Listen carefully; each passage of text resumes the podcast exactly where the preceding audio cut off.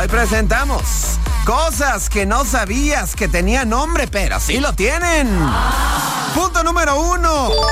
La punta plástica o metálica de las agujetas se llama herrete. ¡Wow! ¡Qué increíble! Eso sí quiero que quede claro que la gran mayoría de las cosas que no sabíamos que tienen nombre y que sí lo tienen, por algo no sabíamos que tienen nombre, porque tienen los nombres más feos del mundo, ¿no?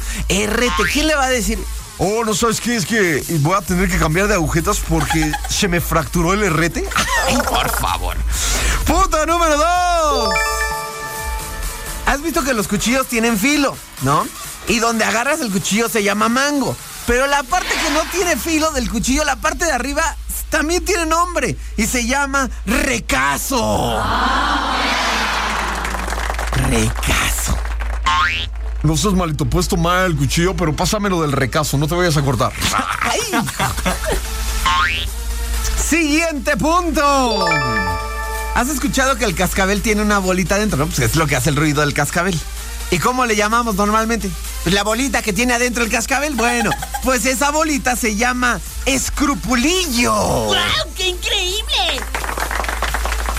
Porque tiene, como es chiquita, es un escrupulillo. Si fuera más grande sería escrúpulo enorme.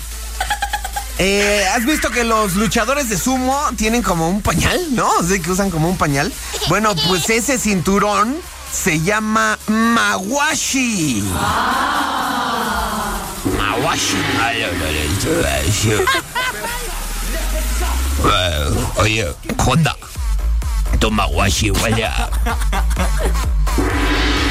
a kawashi. ¿Sabías que el signo de más, el signo de menos, pero el de multiplicar, pues yo también le decía el de multiplicar, ¿no? Pues no, resulta que el signo de multiplicar se llama aspa. ¡Wow! ¡Qué increíble! El aspa. Para mí un aspa es con, como con las aspas, ¿no? Con la que podas el pasto.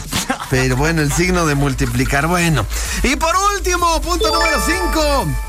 La pieza de metal de un lápiz, la que une el lápiz con la goma, ¿no? Que nosotros le llamamos la pieza de metal, ¿no? Pues se llama virola. Profe, profe.